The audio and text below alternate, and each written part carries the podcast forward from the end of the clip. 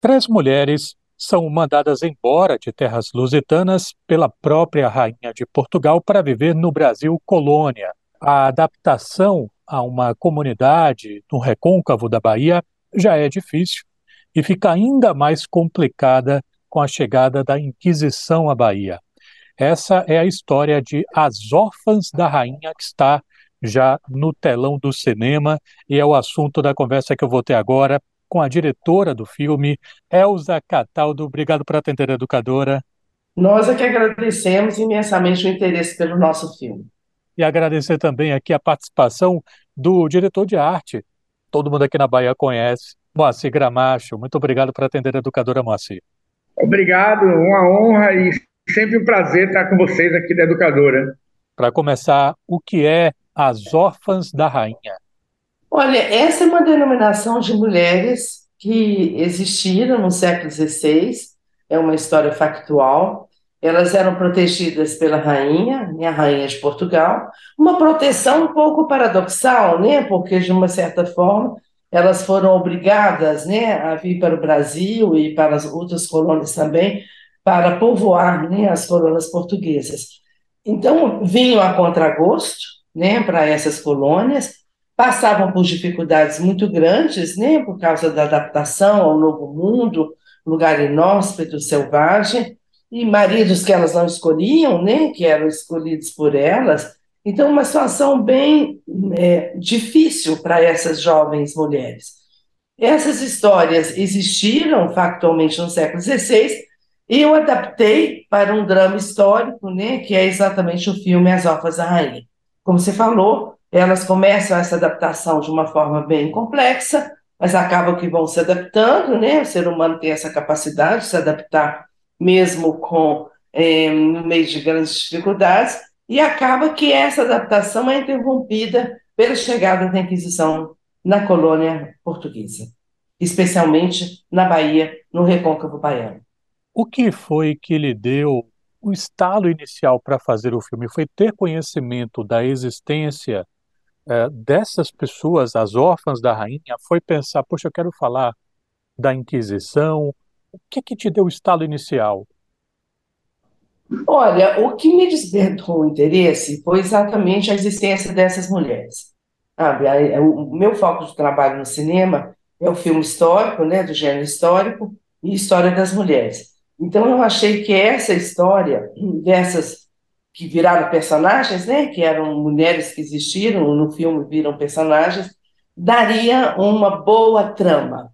E quando eu comecei a pesquisar, eu comecei a tentar entender qual aquele contexto do século XVI, o que que tinha de importante, o que que tinha de marcante naquele momento. E era exatamente a chegada da Inquisição no Brasil, que mudou a vida da colônia, que por onde passava a Inquisição mudava completamente a vida das pessoas.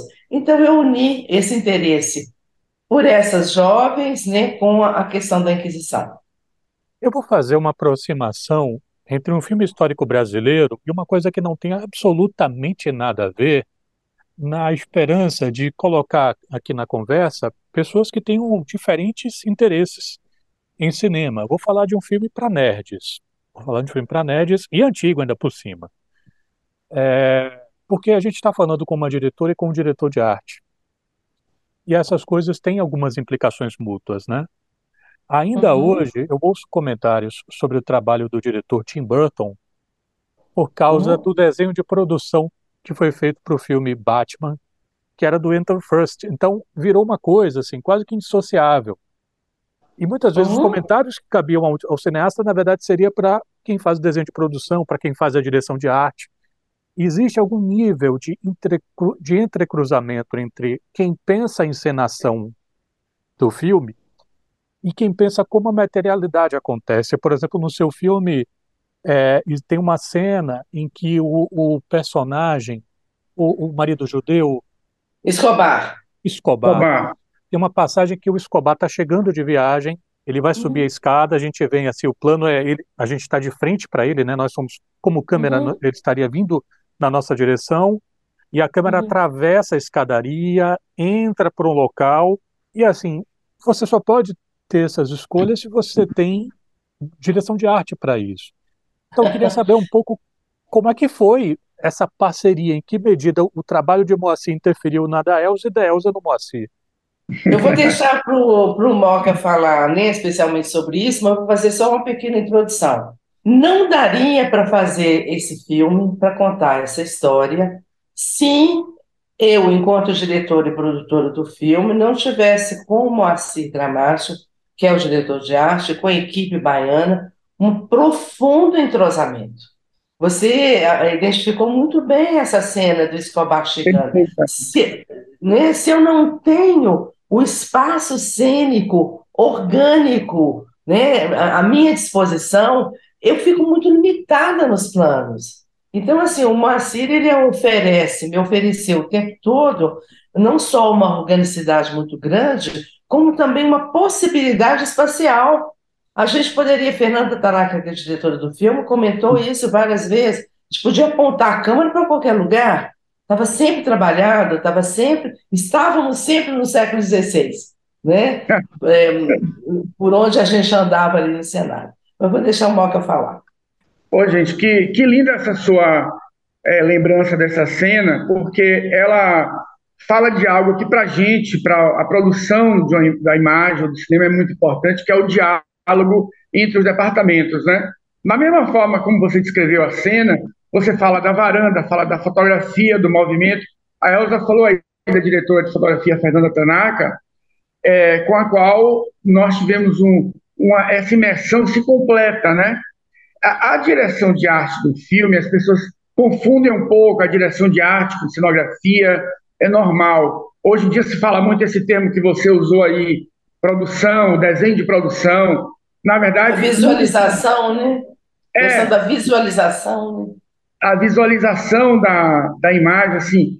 O que é a direção de arte?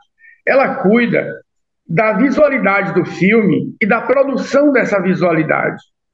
Se é um filme de época, há algo que procede essa visualização, que é a investigação dos costumes, das técnicas. Agora, uma coisa que a gente não pode nunca esquecer é que essa investigação ela está a serviço do drama, ela está a serviço da narrativa.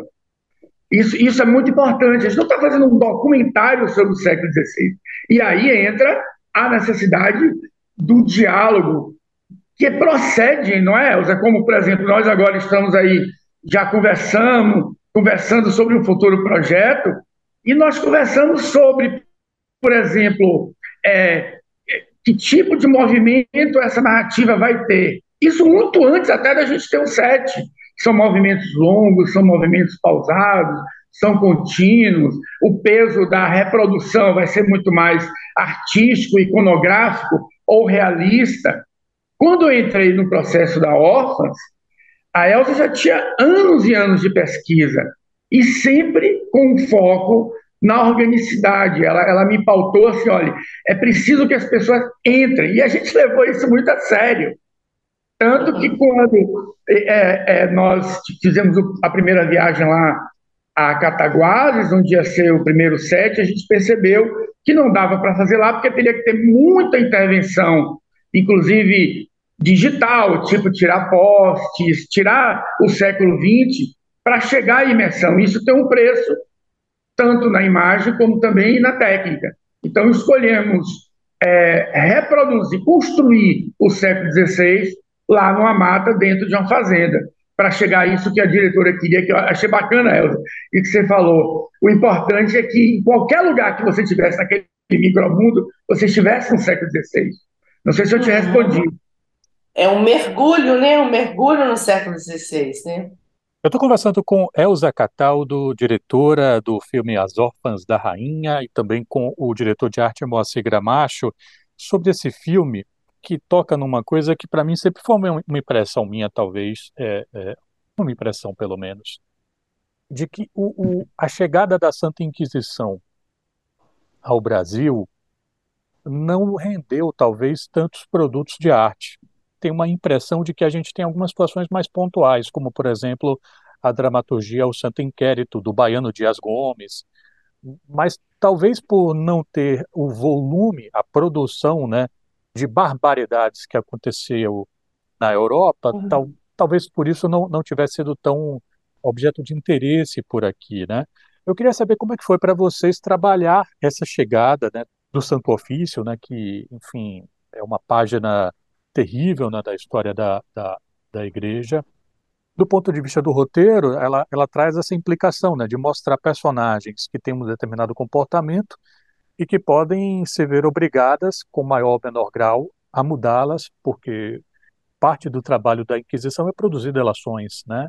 Então isso tem implicações para o roteiro, né? E a gente percebe com algumas personagens. É, e do outro, do, do, outro lado também tem as questões de caracterização, né? Que também são importantes, né? de pensar como é que era aquilo. Como é que foi trabalhar o Santo Inquérito dentro do filme? Olha, é, aí uma, mais uma vez uma questão muito interessante, porque uhum. no Brasil a gente não teve fogueira nem tribunal. Nós tivemos aquelas mesas inquisitoriais que perseguiam, que registravam, eh, tanto é que no Brasil ficaram eh, registrados nove livros de confissões e denunciações. Não é que, não, que deixou de ser cruel, porque a Inquisição, por onde passa, ela destrói. Ela destruía relações familiares, amorosas, comerciais. Então, ela tinha um impacto muito grande né, em qualquer lugar onde ela chegasse. Esse desconhecimento, talvez esse afastamento do, né, de, de, de historiadores ou de pesquisas né, sobre a Inquisição no Brasil, na verdade, assim, do ponto de vista da historiografia, a gente tem uma produção vasta sabe, sobre a questão da Inquisição. Tanto é que eu li inúmeros livros né, de Espanha, Portugal e Brasil, historiadores brasileiros, como, por exemplo, o importante historiador Ronaldo Vanfas, que é um grande especialista na Inquisição, e principalmente na Inquisição no Brasil. Então, assim, a gente teve, é, nós temos registros. A questão é que é muito remoto, né? Nós estamos falando do século XVI, em 1591. A gente tem raros filmes né, na, na cinematografia brasileira que trata desse período. A gente pode citar o Desmundo, que é meados ali do século XVI, do Alain Fresnon, que trata também da questão né, de meninas e protegidas da rainha que vieram para casar no Brasil, mas que não tinha essa relação com a Inquisição. Então, assim, a Inquisição ela marca um período no Brasil. Ela é importante, muito importante para a formação é, do nosso país, da nossa nação, que a gente costuma dizer que antes da Inquisição o Brasil vivia sem lei, sem rei. Né? A Inquisição marca o início da intolerância. A gente poderia até dizer que a origem da intolerância é marcada também pela presença da Inquisição no Brasil. A questão da reconstituição sempre coloca muitos problemas, tanto é que nós ficamos anos, como o Marci falou, construímos uma cidade cenográfica, construímos eh, figurinos muito complexos. Então, assim, isso tudo significa um investimento, investimento não só financeiro, como também um investimento pessoal né, na, em contar aquela história. É, quanto tem algo que a Elza trouxe como metodologia, eu gosto sempre de contar essa história, porque neste nosso caso, trazer a dimensão temporal foi muito importante. E ela foi feita fisicamente, não é diletantismo isso que está falando. Nós construímos a capela, depois ela ficou lá dentro da marca, envelhecendo durante um ano, junto com um outro telhado. Então, quando nós voltamos um ano depois, você tinha é, é, essa arquitetura, que é a reprodução de uma capela século XVI, que foi toda feita usando as técnicas construtivas com terra, ela foi feita de é, saipa de tabique, as outras casas foram feitas todas de é, taipa, saipa não, de taipa, de tabique e de sapé, e o tempo trouxe matinhos, trouxe cocô de passarinho, trouxe marcas de chuva, trouxe organicidade, que a gente buscou também contrastar com essa caracterização da chegada da Inquisição, se tem algo que para a gente foi muito forte, os próprios documentos indicam isso, é que tudo era muito precário. A gente vê nos filmes europeus a Inquisição é, com vários cavalos, aqui não tinha cavalo, tinha jumento, tinha burro, os padres chegam no carro de boi e o que eles trazem é a cadeira do inquisidor. então, a gente teve uma, uma direção de arte que teve que fazer um exercício, até por conta de transformar os limites econômicos a nosso favor, em pontuar. Então, nós vimos, olha, era muito importante essa imagem de uma chegada do padre vestido todo com aquela roupa é, emperequetada, que levou três dias de viagem, mas ele em cima de um jegue, de um burro. Assim como o elemento principal seriam os homens carregando o inquisitor dentro de uma cadeirinha de arruar. Então, isso você vê durante todo o filme. Os objetos que aparecem, que foram produzidos pela Renata Marques, daqui da Bahia, eles são muito precisos. Porque é o quê? É um objeto, é um, é um homem, um frei dominicano, um frei jesuíta, chegando no, no vazio, num lugar muito hermético que dá esse estranhamento. O que é que aqueles homens vão fazer ali? Buscar realmente deconstruir um pouco das relações que estavam se formando ali naquele lugar, né? Ô, Moacir, depois de tanto trabalho que você teve lá para erguer essas coisas todas, o que é que aconteceu depois do filme? Estão lá, o pessoal ainda estão lá, a, a capela ainda existe? Olha, tudo permaneceu durante muito tempo, porque, como o Marci falou, a gente fez uma metodologia que unia cenografia e também construção civil, né? O dono da fazenda eh, manteve o máximo que ele pôde e agora a gente está tendo notícias de que alguma coisa não, né, não pode ser mantida. Mas, do ponto de vista da arquitetura, da construção, foi muito sólido, muito sólido, sabe? É, tanto já é começa que... assim, né, mostrando aquelas, tipo, é como se fossem fornos, né, já vai mostrando, já, já é muito material logo no começo. É, é, uma, é um universo, né, a gente construiu todo um universo, né, da, daquela vila, é, do recôncavo baiano. Eu costumo dizer, Renato, que já que o filme não conseguiu ir à Bahia, que a Bahia fosse ao filme. Então, a equipe baiana foi até Minas Gerais para a gente construir aquela cidade cenográfica numa pequena cidade de Minas. É o, no, o nosso é, nossos colaboradores na arte, né, que foi o Eric Saboia, que também é cenógrafo, diretor de arte, e Luiz Parras, eles têm comentado muito, eles viram o filme aqui na telona e ficaram muito emocionados, e, e é curioso que hoje teve uma matéria no Caderno 2 da tarde, está muito linda, recomendo a vocês que leiam, porque ela fala de algo que para a gente, como um todo, foi muito importante para a arte, para a fotografia, para a direção, que o filme tem quase que um, uma coisa táctil. Ele, ele quase que dá para tocar na tela. E isso se deve muito a algo que aconteceu no processo, que foi a possibilidade da gente usar realmente essas técnicas de construção, da construção com terra, e fazer contrastar a terra com os veludos, com as roupas, com as texturas. E eu acho bonito que agora, quando o filme, simbolicamente falando, começa a circular no Brasil e, e alcançar o coração das pessoas, a vila começa a dissolver e voltar à terra. Isso é muito lindo, porque, na verdade, o que a gente está fazendo, o que eu acho que a gente fez, e aí eu congratulo sempre a Elza por isso, é algo muito único, que é fazer com que as pessoas mergulhem através da imagem. Isso é um conjunto né, de todos os departamentos, figurino, arte, principalmente direção, elenco, e eu acho que isso faz com que há algo muito importante do cinema que, pelo menos para a gente, né, Elza, é muito caro, que é a questão da atmosfera. É aquilo que você não pode falar muito bem o que é, mas é o conjunto de tudo. É acreditar ou não, né, naquele universo, né? A gente tentou com muita dedicação fazer com que as pessoas entrassem, né, naquele universo. Ao longo de desse ano quase todo, sempre que a gente conversa com cineastas, a gente bate nessa, nessa tecla que é a lei de tela, né? Presença do cinema nacional nas salas de exibição. Vocês estrearam esse filme entre, sei lá, Barbies, Oppenheimers e coisas do tipo. Sem cota de tela, né? Sem cota. É.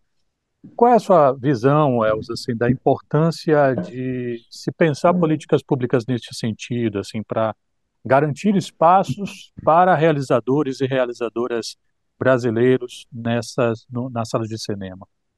Olha, eu acho uma pergunta fundamental. Fundamental. Cinemas é fundamental. Assim, todo o esforço que todos nós fazemos, né? O nosso não é único nem é ímpar, é um esforço geral de quem faz cinema no Brasil, todo esse esforço, ele cai por terra na hora que a gente vai lançar o filme.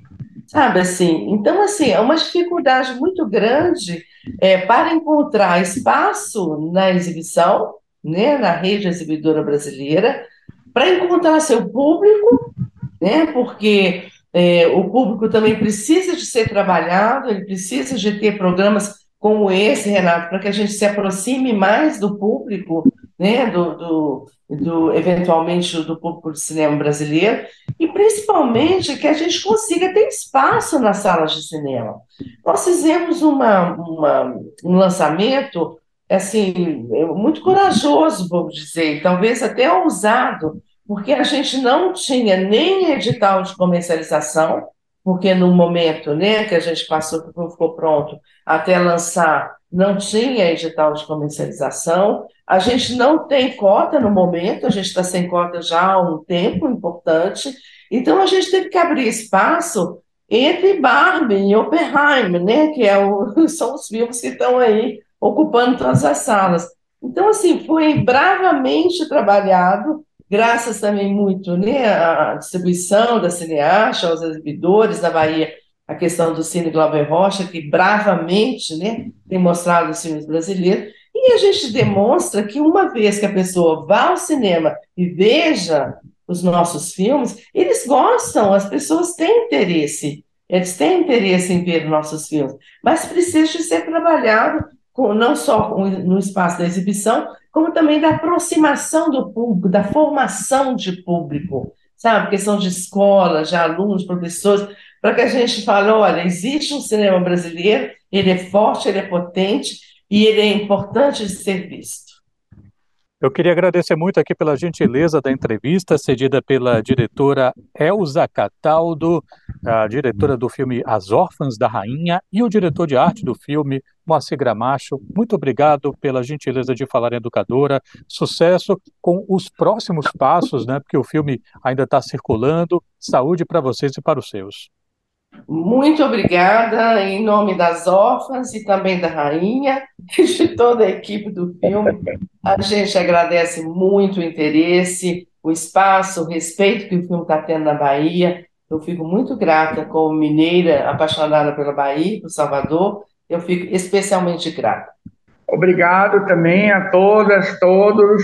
Vão conferir esse trabalho conjunto Bahia, Minas, São Paulo e outros lugares lá na tela e vocês vão ver assim que é um grande produto audiovisual, uma grande imersão em nós mesmos.